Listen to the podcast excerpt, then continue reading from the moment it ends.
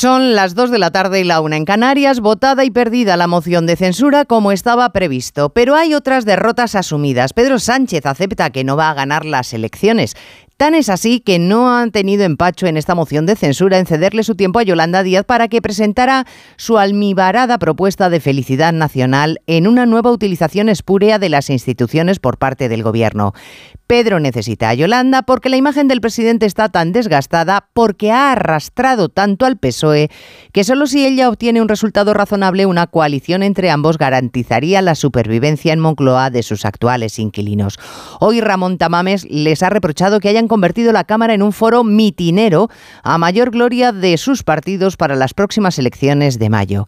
Sánchez ya ha tenido sus 48 horas de divertimento y ahora volvamos a la realidad. Dimite la directora general de la Guardia Civil.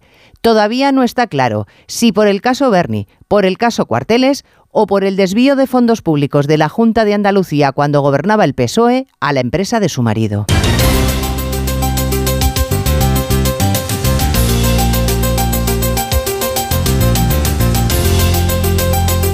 En Onda Cero, Noticias Mediodía, con Elena Gijón.